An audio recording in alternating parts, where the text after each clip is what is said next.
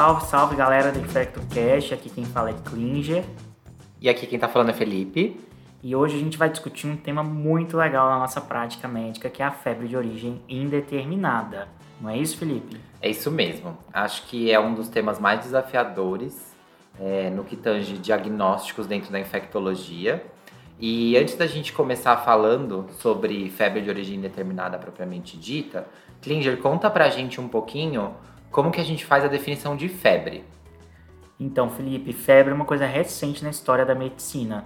Tá? Os primeiros estudos aconteceram lá em 1868. Que para medicina é bem é recente, bem né? recente. É, onde eles pegaram mais de um milhão de leituras axilares, né, de termometria axilar, e estabeleceu uma, uma faixa de 37 graus como sendo normal.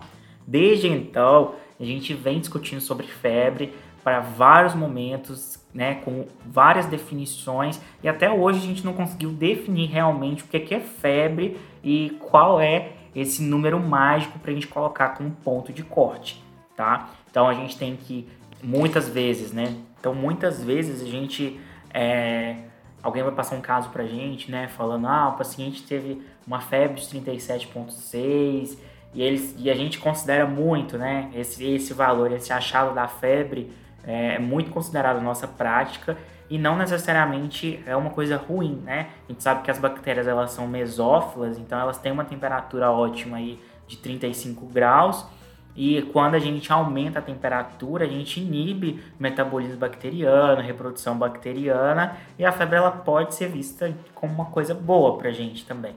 Né? É, eu acho que é interessantíssimo isso que você falou, de que a gente tem muita dificuldade de estabelecer um número chave para definir de febre. Existem diversas revisões, estudos é, clínicos e laboratoriais onde você acaba vendo qual é essa temperatura ideal para a gente chamar de febre, mas o que a gente tem bem estabelecido é isso, que a temperatura humana é, da temperatura axilar bem definida está na faixa de 37 graus. E para a prática médica, a gente acaba estabelecendo que acima de 37,5 acabam começando os episódios febris, sejam eles subfebris, uma febre baixa, uma febre alta ou uma febre muito alta em relação a quando isso vai aumentando aí. Interessante, né, Felipe, que pra gente, enquanto médico, as febres mais altas, elas têm um, um, um valor preditivo positivo maior, né? A gente valoriza Sim. mais, nos assusta mais, né? Do que aqueles estados subfebris, porque as, as grandes doenças que matam mesmo, elas cursam com febre alta, né? Sim, isso é bem importante também você levantar, porque a gente às vezes até faz diagnóstico com febres muito altas, leva mais para um diagnóstico do que outro. Você disse, ah, uma, temper uma temperatura de uma infecção bacteriana, às vezes é diferente de uma infecção, por exemplo, por uma micobactéria ou por uma infecção viral, e a gente vai ver isso durante a discussão no nosso episódio, que tange diversos diagnósticos diferenciais e que essa febre vai se apresentar em diversas faixas aí. Exato. E já que a febre já é um assunto polêmico, você vai nos livros de fisiologia um conceito, os livros de semiologia, cada autor define de uma, de uma forma. Então, quando a gente vai trazer esse conceito de febre de origem determinada, a gente também vai se perder um pouquinho, porque essas definições elas são uh, muito variadas e começa lá desde que descobriu a respeito da febre, que, que termometrou isso. Então, ao longo do tempo, a gente vai ter várias definições né, uh, sobre o que é uma febre de origem determinada. E antes de começar a falar sobre essas definições, é, como o Klinger falou, isso é algo muito recente na medicina, porque antes da gente fazer, antes de ter esse trabalho de revisão é, no século XIX, a gente não tinha termômetro, né? O termômetro era um instrumento que inexistente antes. Então as pessoas elas é, manejavam os casos clínicos por outras sintomatologias que não necessitavam de um instrumento, né? E é importante a gente frisar que de acordo com a idade de paciente, com o sexo biológico desses pacientes, o momento que eles estão Dentro, por exemplo, pessoas que vivem com útero, ovários e vaginas, a gente sempre lembrar que em período menstrual a temperatura normal ela é mais acima do, do que 37. Se você for medir a temperatura axilar é diferente da temperatura retal e diferente da temperatura oral. Então, é muito importante a gente ter o dado de onde foi medida essa temperatura e de que paciente a gente está discutindo. Exato. Uma outra coisa importante para a gente avisar os nossos ouvintes, Felipe, é que uh, para quem gosta de receitas de bolo, esse episódio não é receita de bolo. A gente não tem algoritmos muito bons, a gente não tem padrões de investigação que sejam ideais. Então, a gente precisa conhecer e poder, juntamente com a clínica e as informações que a gente tem do paciente, a gente poder conduzir uh, esse paciente. Isso mesmo, a gente vai falar bastante dessa questão de diagnóstico e de dar algumas dicas de condução, mas receita de bolo num fluxograma muito bem estabelecido, a gente não vai conseguir porque às vezes a gente pode deixar algum diagnóstico diferencial de fora, dependendo da localidade da onde essa pessoa vem do tipo de paciente que é essa pessoa. Então é muito importante que vocês peguem os termos que a gente vai colocar aqui e adequem ele para a realidade de vocês. Então, Felipe, começando pelo conceito, a gente teria que a febre de origem determinada, o primeiro conceito levantado seria que seria uma febre maior ou igual a 38,3 por pelo menos três semanas sem diagnóstico, desde que você uh, estivesse investigando essa febre por uma semana de duração. Isso mesmo. Nesse primeiro conceito, que é um conceito de 1961, é, determinado por Petersdorf e Bisson, é, eles faziam com que essa definição fosse a definição que antes não existia. A gente sabia que as pessoas que estavam ali naquela época trabalhando sabiam que existiam febres que elas não conseguiam diagnosticar e isso deixava elas muito inquietas. E aí, esses dois é, estudiosos resolveram classificar a febre de origem indeterminada e importante frisar que essa uma semana, prime na primeira definição, essa uma semana de investigação tinha que ser dentro do hospital. O paciente tinha que estar hospitalizado para que você fizesse o diagnóstico de febre de origem indeterminada. Uma coisa que é legal falar, que eu acho bem importante, é que nem sempre toda a febre eu vou investigar. Nem todo episódio febril vai ser, vai ser necessário que eu precise investigar. Às vezes é uma febre por diversos motivos, mas nesse caso a gente está falando de febres persistentes. São febres que duram mais de um dia, mais de um episódio. Então o paciente ele tem febres em períodos diferentes de dias, ou às vezes no mesmo período, mas por dias seguidos ou intermitentes, sempre mais de um dia, totalizando nessa primeira definição três semanas de febre. É, é óbvio que esse conceito ele foi ficando é, obsoleto por conta principalmente do avanço na medicina. A gente teve um avanço principalmente em exames diagnósticos, né, que trouxeram para a gente possibilidades N de novas é, etiologias para essa febre. Então, os conceitos eles foram mudando, novas doenças foram sendo introduzidas. A gente tem a grande introdução na infectologia no mundo da medicina que é do HIV/AIDS, que mudou completamente a nossa definição e visão de pacientes com febre.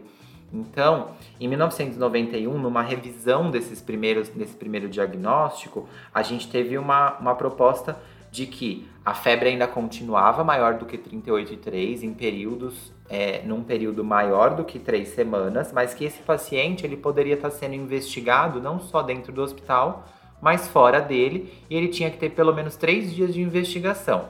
Ah, mas o que significa essa investigação? Só do paciente ir no ambulatório e o médico ou profissional de saúde coletar a história dele, ele já está investigando. Não precisa ser com exames. É óbvio que exames ajudariam nesse diagnóstico e facilitariam ainda mais, mas é, qualquer visita ao serviço de saúde ele já estaria sendo diagnóstico, já estaria sendo investigado e contando nesse, nesse critério para o diagnóstico de uma febre de origem determinada. Uh, então, paciente né, que tem febre sucessivamente, você está investigando e já pode considerar ele como, como uma febre de origem determinada. Sim, né? nesse novo conceito, sim. E aí, junto desse novo conceito, a febre de origem determinada ela foi dividida em quatro grandes classes, né? essas quatro grandes classes, principalmente por conta da introdução de novas doenças ou aparecimento de novas doenças, né? E também por conta de novas terapêuticas que se instalaram para doenças já antigas. Então, a gente vai ter a febre de origem determinada clássica. Essa febre de origem determinada clássica é esse conceito que a gente acabou de falar. Então, só revisando para vocês, febre de 30, acima de 38,3, é persistente por mais de três semanas, com investigação de no mínimo três dias, ok? Essa é a clássica, a febre de origem determinada clássica, a definição clássica. Dentro dessa definição, a gente vai ter a divisão entre pacientes pediátricos, pacientes idosos e adultos. E dentro dessa definição também entra de febre de origem indeterminada em pessoas viajantes. Quando elas voltam para sua origem, a gente vai colocar é, se elas manifestarem febre por períodos maiores que três semanas dentro desse diagnóstico. Então, essa foi a primeira classificação. A segunda é febre de origem indeterminada associada a serviços de saúde. Então, o paciente internado ele vai ter um diagnóstico de febre persistente e esse diagnóstico de febre está relacionado ao serviço de saúde.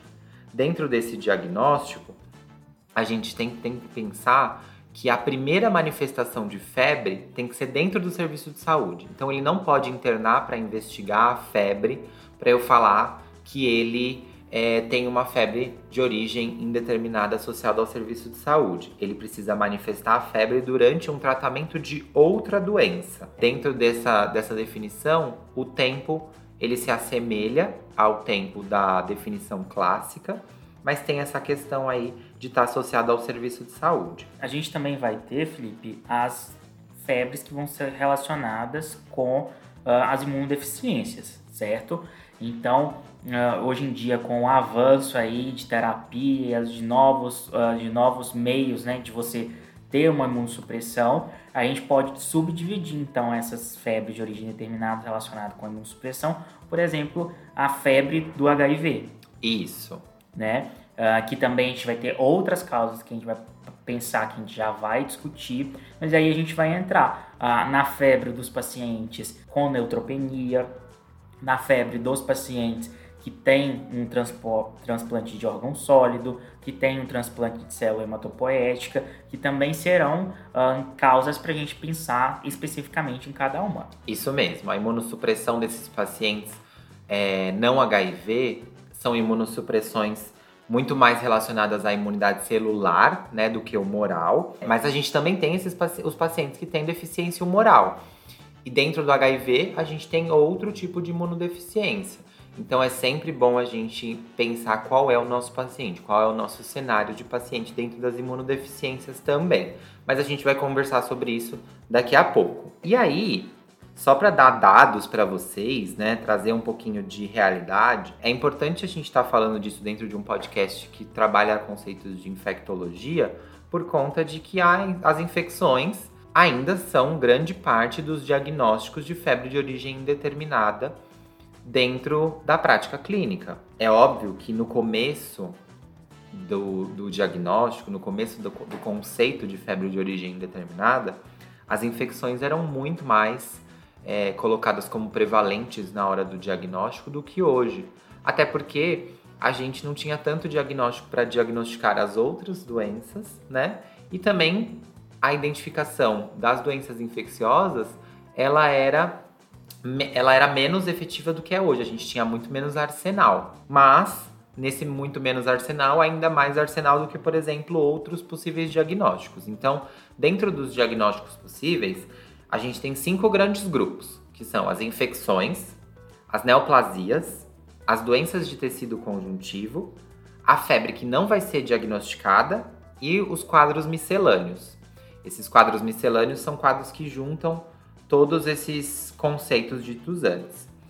Lá na década de 50, as infecções elas correspondiam a 36% e hoje as infecções elas correspondem a 16%.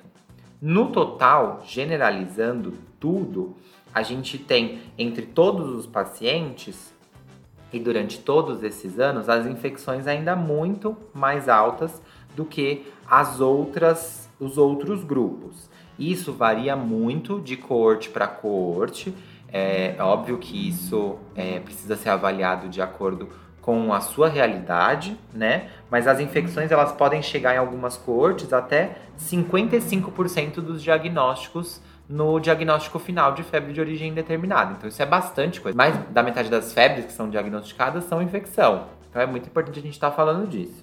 Pois é, e vão dar algumas dicas, Felipe, de, de causas para quando a gente vai pensar o que, que, que a gente. Quando a gente está falando de, de, de febre de origem determinada clássica, quais são os principais? Ótimo. Então, de febre de origem determinada clássica, a gente tem como principais diagnósticos de infecção abscessos, endocardite, tuberculose, infecção de trato urinário complicada e leishmaniose visceral. Esses são os principais diagnósticos que despontam dentro das cortes nos trabalhos. É óbvio que às vezes, por exemplo, numa corte é, aqui no Brasil, a leishmaniose visceral apareça mais do que numa corte, por exemplo, nos Estados Unidos. Isso por conta da epidemiologia da, da leishmaniose visceral, né? Mas a gente sempre tem que entender que às vezes a leishmaniose visceral para pacientes que são viajantes aparece também numa região onde ela não é endêmica. Então isso é muito importante de ser discutido, de ser visto, porque às vezes é mais difícil diagnosticar uma doença, por exemplo, malária. Malária aqui no Brasil, existem regiões onde o plasmódio é visto no hemograma. No hemograma completo, o bom observador de lâmina, o bom técnico de laboratório, ele já consegue ver o plasmódio num, numa, num exame de lâmina simples, não precisa nem fazer gota espessa. Já, por exemplo, aqui em São Paulo, isso é muito mais difícil. Às vezes, pacientes com febre de origem determinada, vivendo aqui em São Paulo, tem mais chances de ter, por exemplo, um diagnóstico de malária do que, por exemplo, na região amazônica, que é muito mais frequente. E é por isso que a gente tem que entender todos esses diagnósticos. Outros possíveis diagnósticos infecciosos das, da, da febre clássica, né, da febre de origem determinada clássica, a gente pode pensar em bartonelose, em cisto do úrico infectado, que vai ser uma infecção, mas uma infecção localizada. A gente pode pensar em pericardite de diversas causas, virais. A gente pode pensar em sinusite. Então, são vários diagnósticos infecciosos que a gente vai trazer aqui, é muita informação, mas o que a gente orienta é que vocês escutem esses diagnósticos para que no arsenal de vocês tenha isso em algum momento quando você vê um paciente com febre há muito tempo e que ninguém consegue diagnosticar, às vezes as hemoculturas estão todas negativas, não tem exame positivo e aí fica essa questão. Então é sempre bom a gente ter esses diagnósticos e acho que se vocês escutarem uma vez, vai ter uma hora que o cérebro vai buscar e vai lembrar disso. Se tratando das, das infecções, das febres de origem determinada, uh, na nosocomial, né, associada aos serviços de saúde, a gente tem que lembrar principalmente aqueles pacientes que estão internados em UTI, onde a gente vai ter diagnósticos diferenciais de bacteremia, pneumonia, infecção pelo Clostridium, fungemias, as infecções relacionadas ao uso do catéter, úlceras infectadas, né, lesão, é, úlcera de lesão por pressão. Então, mas a gente também tem outras causas não infecciosas. Então, eventos tromboembólicos, colecistite acalculosa, as, as febres por reações a drogas, né? Uh, atelectasias. atelectasias, infarto uh, e AVC. Isso mesmo. É bem importante a gente ponderar que dentro dessas febres de origem indeterminada nosocomiais, a gente vai ter os diagnósticos divididos em pacientes de terapia intensiva, como o Klinger já trouxe, e também aqueles pacientes que são pacientes pós-operatórios. Dentro dos pós-operatórios, são aqueles pacientes que às vezes dão mais dificuldade dentro do diagnóstico, porque a própria cirurgia ela já vai causar uma resposta inflamatória, dependendo da cirurgia, às vezes uma resposta inflamatória bem exacerbada, né? A gente vê pacientes com aumentos muito grandes de PCR, às vezes leucocitose, febre, fazendo isso no pós-operatório, e às vezes não é infecção. Mas qual a chance de ficar sem antibiótico um paciente pós-operatório dentro de uma UTI, por exemplo?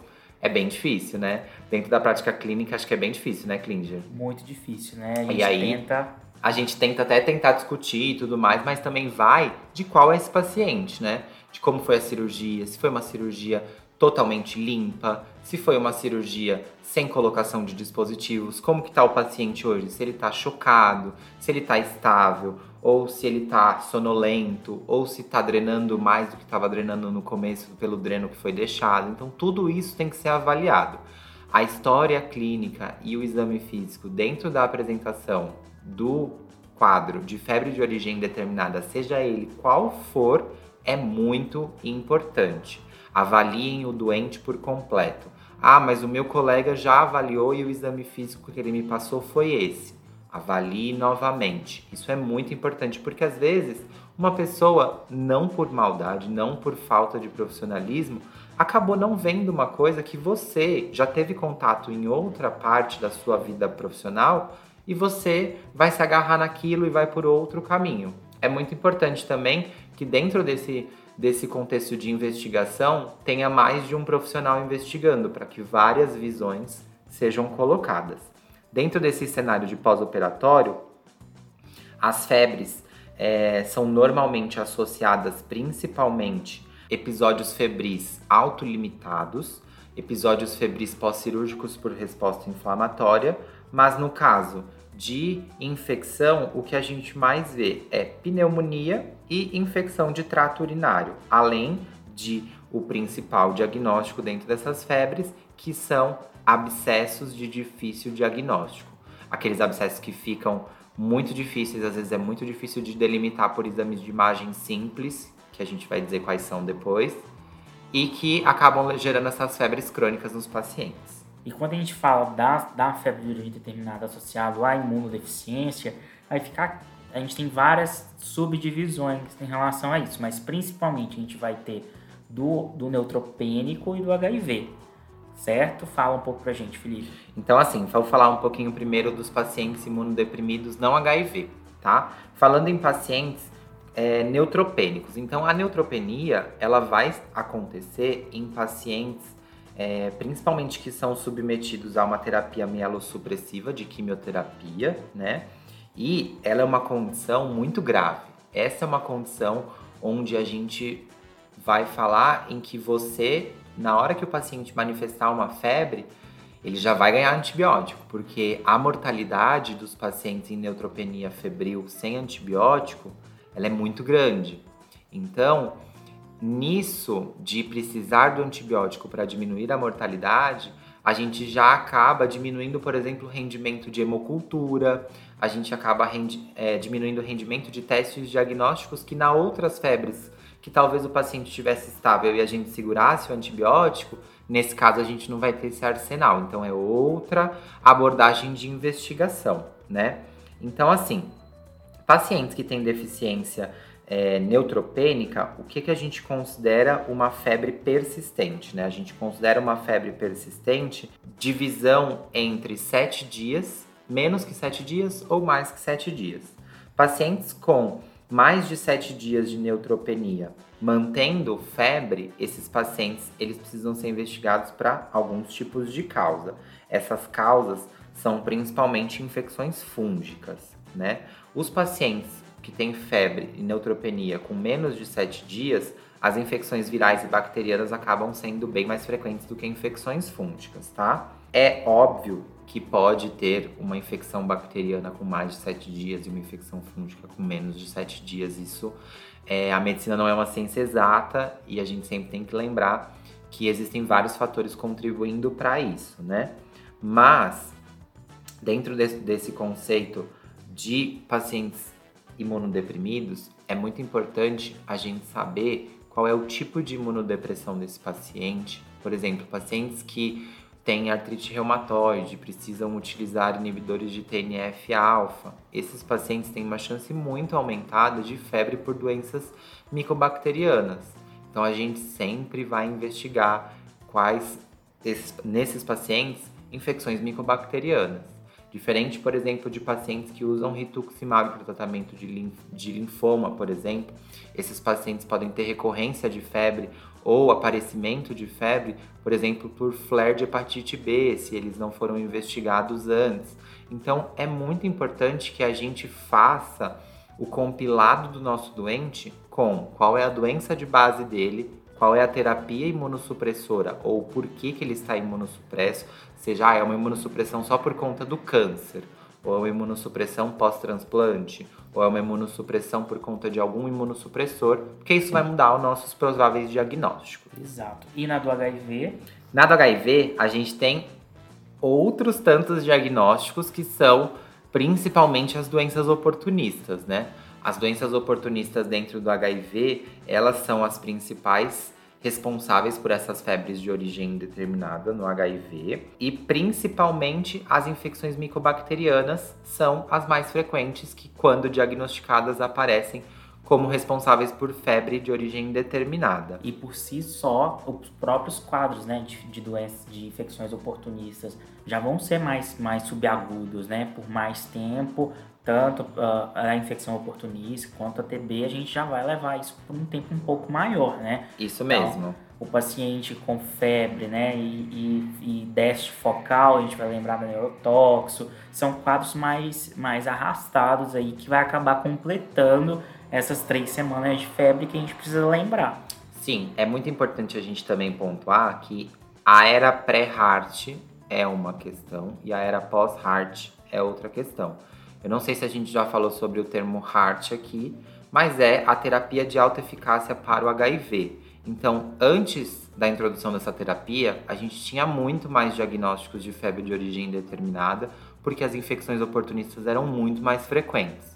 Hoje, com terapia de alta eficácia, com supressão virológica na população em grande escala, é, as infecções oportunistas se tornaram muito menos frequentes mas quando o diagnóstico de febre aparece nesses pacientes, acaba sendo às vezes mais difícil de diagnosticar, porque aí a febre ela pode vir de outras coisas que a gente costumeiramente não veria, por exemplo, num paciente com um diagnóstico de AIDS, um paciente com diagnóstico apenas de infecção pelo vírus do HIV, mostrando febre, ele acaba tendo uma dificuldade diagnóstica muito maior.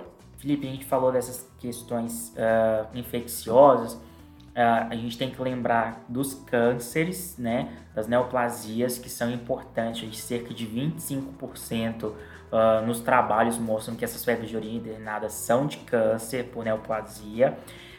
E as mais comuns que vão ser os linfomas, os, uh, câncer, os hepatocelulares, carcinomas hepatocelulares, uh, carcinoma de célula renal.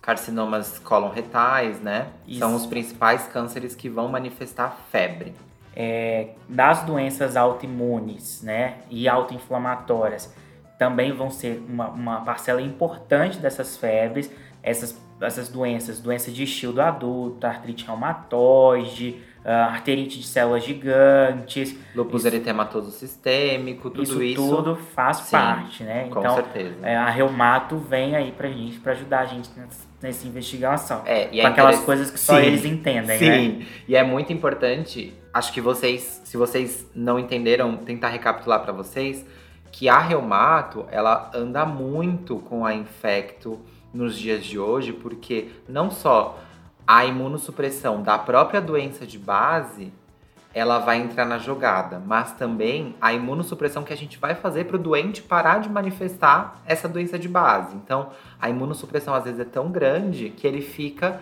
suscetível a outras tantas infecções. Então, por isso que é bem importante nesse contexto de das doenças reumatológicas que vão causar imunossupressão e que o tratamento também é imunossupressão, sempre tem uma avaliação conjunta com a infectologia. Exato. E, e agora uma outra que eu sou muito fã também, que é as febres relacionadas a, a reações de drogas, né? Reações Sim. medicamentosas. Porque a gente tem muito enraizado isso, né? A febre é infecção bacteriana, eu tenho que, que escalonar meu antibiótico, paciente. As pessoas ficam muito ansiosas com febre, né? Muito, muito. E febre não é, não é deficiência de antibiótico. Sim, isso é muito importante da gente falar aqui, né? Porque é óbvio que as pessoas acham que nós, infectologistas, somos às vezes muito permissivos para febre, mas é porque também a gente tenta entender de uma forma não só pragmática de que febre é infecção. A gente tenta abrir diagnósticos diferenciais. Eu acho que isso é o, o mais importante, a, infor, a informação que mais tem que ficar na cabeça de vocês, é abrir diagnósticos diferenciais. Exato. E eu vou ter desde reações de hipersensibilidade, então, por exemplo, os próprios beta-lactâmicos cursam com, com reação de hipersensibilidade, Sim. que podem durar de fazer febre 7 dias, 10 dias, as sulfas, uh, alopurinol, anticonvulsivantes, metildop, heparina. Então, é muita coisa. É né? muita coisa. E a gente também tem as, as febres relacionadas à infusão dos medicamentos, né?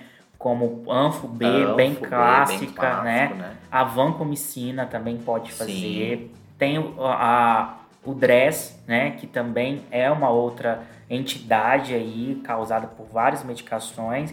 E a gente tem aquelas síndromes uh, de hipertermia, né? Hipertermia maligna, a síndrome serotoninérgica, isso tudo causa febre. E que Sim. paciente de UTI que não está utilizando esse tipo de medicação? É raro, né? Sim, com certeza. Pelo menos uma dessas medicações, algum paciente é, da UTI vai, vai ter, vai ter na sua prescrição. Então é sempre importante a gente levar isso em consideração. Então, já que a gente já está entrando nessa parte, vamos falar de diagnóstico? Bora. Tá, então assim, dentro de diagnóstico, é muito importante a gente frisar que o diagnóstico, como a gente disse lá no começo do episódio, ele vem mudando, né? Ele vem tendo evoluções nas possibilidades diagnósticas. A base do diagnóstico da febre de origem indeterminada é uma história clínica bem tirada e repetidos exames físicos. Na verdade, essa você deixa pro, pro acadêmico do quarto ano, né? Você manda ele lá fazer e passar. Sabe até- aquela história que a gente pergunta até o Apgar do nascimento? É essa história. Exato. Essa história bem detalhada que a gente aprende lá no terceiro, quarto ano da faculdade. Aquela história em que tem que ter tudo. Antecedentes pessoais. Sendo esses antecedentes pessoais, não só comorbidades e medicamentos que ele usa, histórico vacinal, histórico de doenças prévias, histórico de doenças da família, histórico de internações prévias, histórico de uso de substâncias e várias outras questões. Isso é muito importante porque ele pode definir o diagnóstico do paciente. E é importante a gente frisar também de que essa história ela não precisa ser tirada tudo de uma vez, até porque o doente está com febre há três semanas pelo menos. Então essa história ela já foi tirada diversas vezes e às vezes os doentes, os pacientes e até mesmo a família falam: Nossa, mas eu vou ter que repetir de novo essa história. Sim, vai ter que repetir, porque às vezes ele esqueceu de falar uma coisa lá no passado que agora, depois de quatro semanas investigando, fez sentido, entendeu? Eu, por exemplo, passei por um caso recente em que uma paciente foi internada por um diagnóstico de febre de origem indeterminada, ela estava internada na UTI, e durante as manifestações dela, ela era uma paciente que procedia da região norte, né, e acabou vindo para São Paulo para investigar essa febre de origem indeterminada. Na história clínica, em nenhum momento ela tinha falado um dado que quando eu fui perguntar de novo a história para ela, ela me falou e para mim acendeu uma luz. Ela era uma paciente que tinha febre persistente, acabou evoluindo com uma dor torácica que depois a gente foi ver era na verdade um derrame pleural associado a um derrame pericárdico. E no começo da história, ela tinha tido um exantema e junto antes de começar tudo uma dor de garganta. Examinando tudo, a gente fechou doença de estudo adulto para ela. Depois de muita investigação, ela ficou investigando aí uns 40, 45 dias, que coloca-se o tempo de diagnóstico médio entre 42 e 46 dias. Então, é um diagnóstico que demora, né, Clíndia? Isso. Uh, não é uma coisa fácil de fazer, até porque uh, a gente abre mão de, de um, a- um arsenal, né, propedêutico que demora também para ser realizado, né? Os exames às vezes não são exames realizados no lugar onde a gente tá, né? E às vezes, quando realizados, não saem na hora. Isso gera uma ansiedade tanto da parte médica mas principalmente para o paciente, porque o paciente fala, ué, eu tô com febre e o médico não consegue fazer um diagnóstico, o que, que eu tenho, né? Isso gera bastante insegurança e é algo que tem que ser muito bem colocado para dentro da prática você ter essa questão da conversa também, porque é tudo uma conversa. É saber de que nós, enquanto é, médicas e médicos, temos nossas limitações e que nem tudo vai ser diagnosticado na porta do pronto-socorro. Então, mas que seja dado uma continuidade, né? Não só de pirona em casa, mas que seja tomado uma providência caso essa febre seja persistente e indique que seja uma febre de origem indeterminada. E um ponto bem legal, Felipe, para a gente poder se ater, é mais importante do que a existência da febre, mas como que essa febre ela, ela se distribui, né? O padrão qual, dela. Qual que é essa verificação dessa febre, esse padrão? Porque muitas das vezes uma coisa, a gente tem aquelas doenças que a gente já vai falar clássicas, mas ah, uma febre de 38 graus, um paciente internado numa UTI, não tem significado nenhum se isso não for uma febre persistente, se isso não e as pessoas se mobilizam muito em torno dessa entidade, né? Sim. Mas não só nisso no nosso dia a dia, a gente tem doenças bem específicas que vão ter padrões de febre bem quase que patognomônicos, né? Sim. É, isso é bem interessante da gente falar. É óbvio que é, podem não acontecer na prática clínica, às vezes, na maioria das vezes, eles não acontecem, né?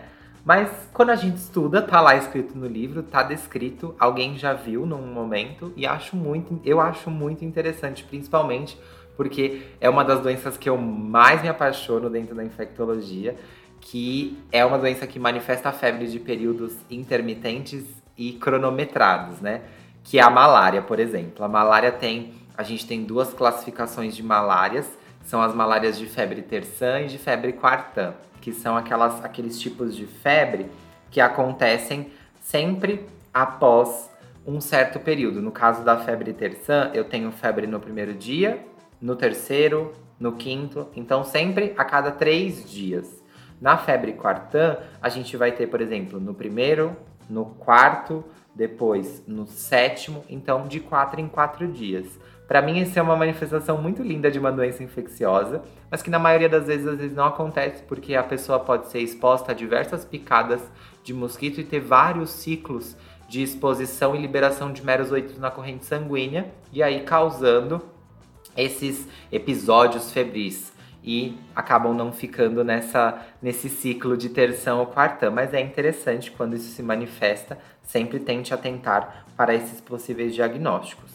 E eu acho muito importante frisar uma coisa que o Klinger falou antes da gente comentar sobre o padrão de febre, é que assim, a gente não vai conseguir ficar do lado do doente 24 horas num dia, 7 dias na semana, observando se ele faz febre. A gente, eu digo, os profissionais médicos, eu e o Klinger aqui somos médicos, então a gente está falando por essa categoria. Por isso que o trabalho em conjunto multiprofissional é muito importante.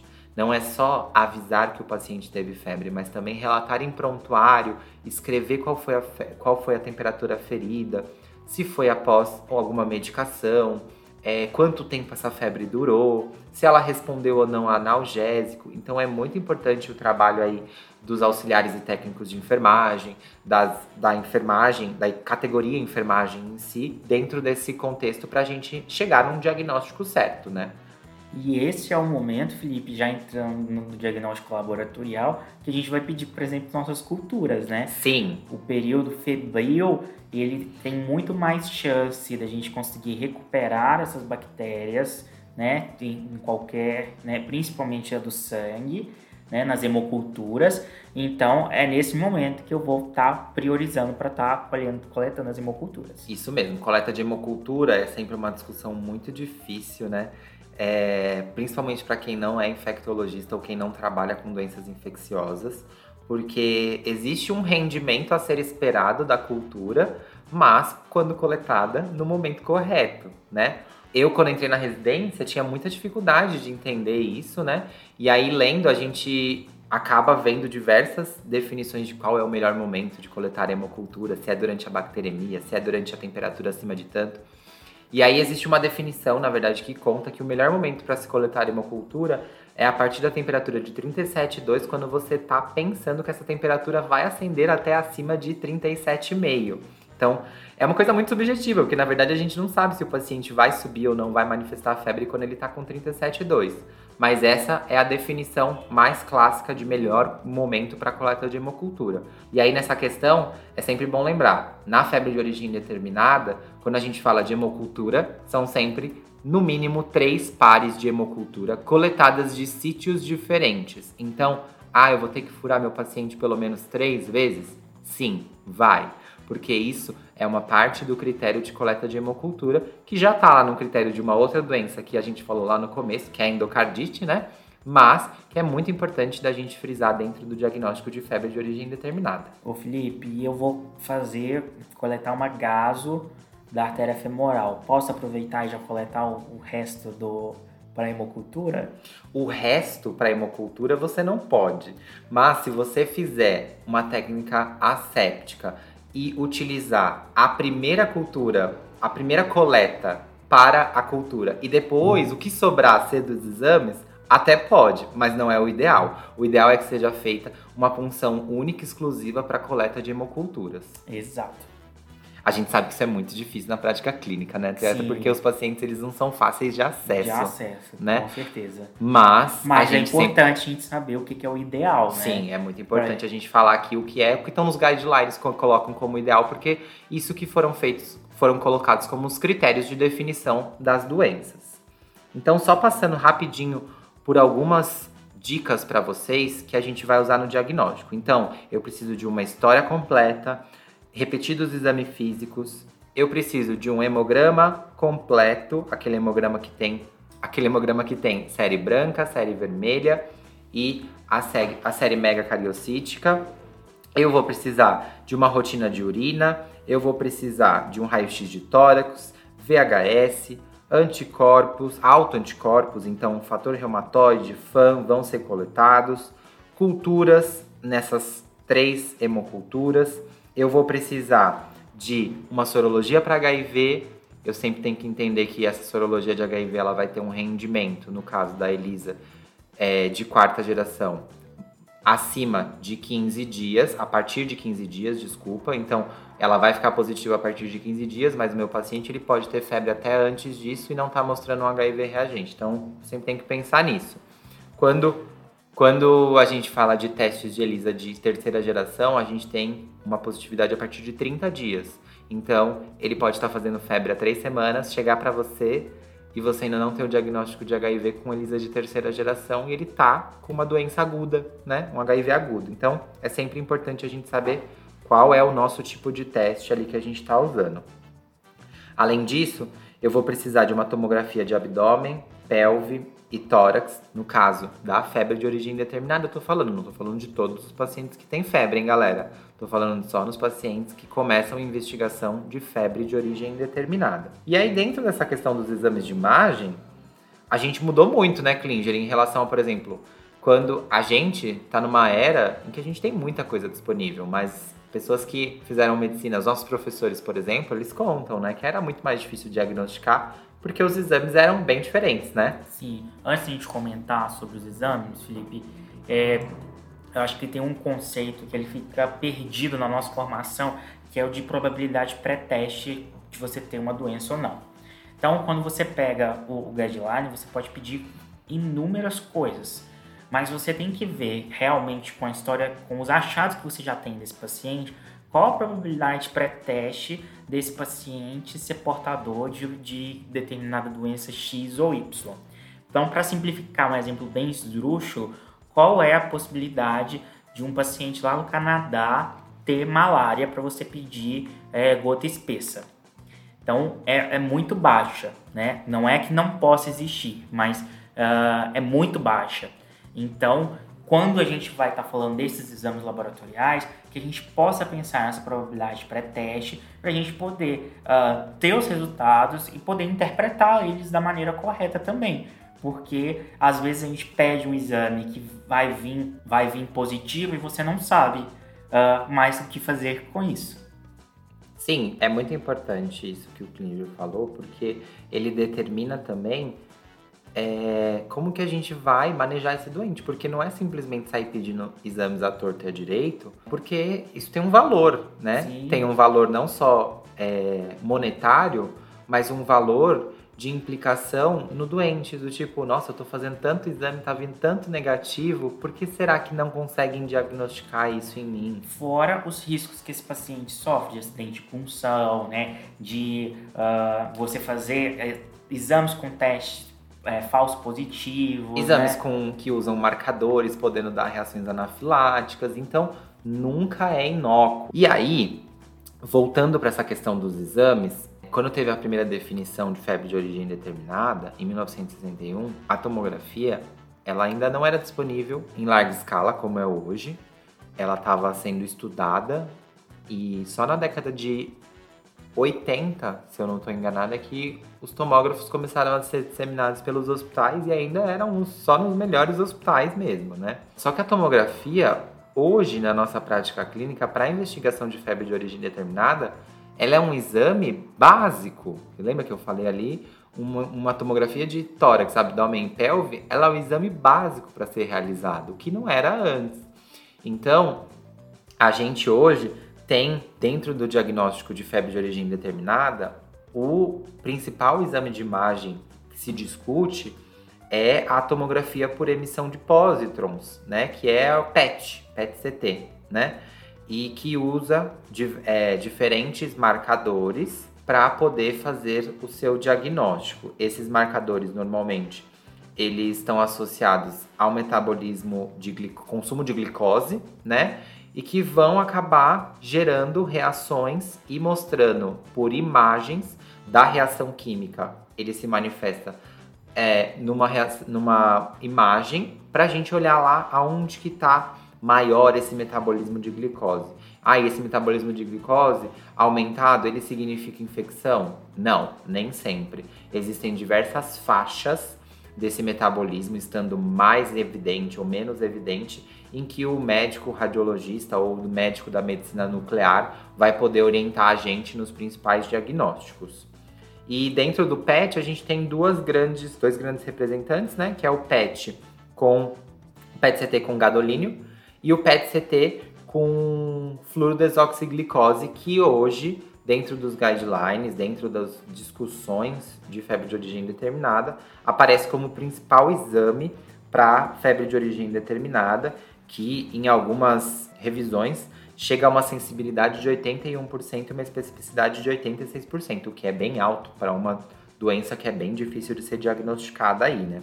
Além disso, a gente tem outros arsenais que são tomografia, ultrassom, raio-x, que podem com certeza auxiliar no diagnóstico, mas que muitas das vezes já foram realizados nesse período de três semanas aí e que o paciente já vai estar tá cansado de ter realizado e a gente vai precisar de exames mais invasivos mesmo. Sim, porque a gente tem que lembrar do foco fechado, né? Isso. O foco fechado, a gente não consegue atuar só com antibiótico terapia. Muitas vezes a gente precisa de abordagem cirúrgica. Então, esses pacientes que a gente uh, tão persistentemente com febre, a gente precisa pensar se a gente não pode estar comendo mosca com um foco fechado. Isso mesmo. E aí que entra a radiologia intervencionista, né? Sim. Na atualidade, muito mais do que era no passado, porque quando a gente falava de foco fechado antes, a gente tinha que ir lá e abrir cirurgicamente. A gente, eu digo, profissionais médicos, né? É, tinha que abrir para tirar o que tinha ali, ver, mandar para a cultura e tudo mais. E, como a gente já disse antes, nada é inócuo, né? A cirurgia tem um risco também, né? A gente adentrar esses lugares fechados causa risco de novas infecções, primeiramente, causa risco de acidentes e intercorrências no processo que podem causar mais efeitos deletéricos, deletérios do que benéficos para o doente. Sim, Felipe, e me veio à mente também o Doppler, né? Aqueles pacientes com internação prolongada, já passaram catéter em vários sítios, uh, e esses pacientes evoluem com tromboflebite séptica, né? uhum. né? Então a gente poder avaliar através do Doppler uh, esses vasos e a gente identificar também é muito importante. Sim. Né? Que é uma coisa muito comum que a gente vê na prática e que às vezes a gente uh, não tem esse feeling para pedir o Doppler também. Então é mais uma coisa aí para gente, mais um exame de imagem que seria útil na nossa no nosso arsenal, com certeza. E aí dentro desse, dessa investigação de com procedimentos invasivos, a realização de biópsia guiada por, por ultrassom ou por é, tomografia ou mesmo punção aspirativa ou até mesmo uma cirurgia, elas fazem parte de é, do nosso fluxograma, digamos assim, de investigação de febre de origem indeterminada. É muito importante que hoje, com esse arsenal mais disponível, que essa biópsia seja normalmente guiada por exames de imagem. Mas tem algumas que não precisam. Por exemplo, se eu tenho um nódulo na região temporal de um, uma paciente de 40 anos com provas inflamatórias aumentadas e eu estou suspeitando de uma arterite, uma arterite temporal, eu posso ir lá e biopsiar sem guiar por exame, né? Muito mais tranquilo. Ou, por exemplo, um linfonodo muito palpável, que às vezes já está até fistulizando. É óbvio que se você tem disponível o exame de imagem, use-o, né? Use-o para a segurança do paciente melhor rendimento dos seus exames. Mas caso não seja possível, né? Se está muito visível ali, é, você pode realizar essa questão. Exato. E para finalizar nessa questão do, do, do diagnóstico, uh, hoje a gente está avançando muito com a metagenômica, com a identificação né, de, de bactérias, de espécies, ali não só bacterianas, mas pelo é, ribossomo 16S. Então a gente está evoluindo muito nesse, nesse conceito, uh, mas que ainda a gente precisa interiorizar cada vez mais uh, essas tecnologias, né, que ainda estão restritas muito em grandes centros e muitas vezes só para pesquisa, né, porque Isso. são coisas bem caras e bem inacessíveis hoje na prática corriqueira do dia a dia. Mas já é uma luz assim para uh, essas novas, essas novas tendências da febre de origem determinada. Isso mesmo. Então acho que de diagnóstico a gente já falou bastante, né? Isso. E a, e a continuação, esse manejo vai depender uh, da condição que a gente achar, né? Da isso investigação. É então esse mesmo. a gente não vai tratar de, não vai tratar de tratamento aqui, né? A gente não vai falar de tratamento aqui. A única coisa que a gente queria levantar sobre tratamento é a respeito do que a gente já falou agora no episódio durante vários períodos, que é o tratamento empírico ou os trials de tratamento dentro dessa investigação de febre de origem indeterminada. É muito importante que a gente entenda que é, os exames às vezes precisam que o paciente manifeste febre, seja sem antibiótico, seja sem antifúngico, sem antiviral, para poder que eles deem positivo ou que a gente consiga um rendimento adequado. É óbvio que, por exemplo, num caso de neutropenia febril que a gente falou no episódio, eu não vou deixar o doente sem antibiótico só para investigar a causa, porque isso aumenta a mortalidade associada ao desfecho, né? Mas, por exemplo, num paciente estável hemodinamicamente, que está tendo febre, mas que não está tendo disfunções de órgãos, esse paciente pode ficar sem tratamento, ele pode ficar sem antibiótico é, empírico para que ele seja investigado corretamente. Assim como, por exemplo, numa investigação de tuberculose, eu posso esperar um pouco mais para poder dar o diagnóstico microbiológico e aí sim entrar com a terapia correta. Vai de paciente para paciente, de cenário para cenário. Então, a mensagem que a gente deixa na questão de tratamento é sempre avalie o seu doente se há essa possibilidade de ficar sem uma terapêutica empírica para que o diagnóstico seja tentado. Caso não haja essa possibilidade, não hesite em entrar com a terapia empírica. A gente não está falando contra antibiótico aqui. A gente só está falando de uso racional dos antibióticos. E essa doença, essa entidade, ela é muito frustrante, porque a gente, na maioria dos casos, a gente não consegue fazer diagnóstico, a febre simplesmente acaba, a gente não sabe por quê. Então, tomem aí seus remedinhos e fiquem bem calmos com o manejo da febre de origem determinada. Sim, a febre de origem determinada é uma entidade nova na medicina, é uma entidade muito nova e que a gente não tem muitas respostas. Então é muito importante que a gente entenda das limitações que a gente tem. Exato, é isso aí, galera. Muito obrigado. Sigam lá o nosso Instagram, InfectoCast. é o nosso Twitter, também arroba InfectoCast, para você ficar por dentro dos nossos novos episódios, dos posts. A gente vai discutir mais isso por lá. Então é isso, pessoal. Um grande beijo.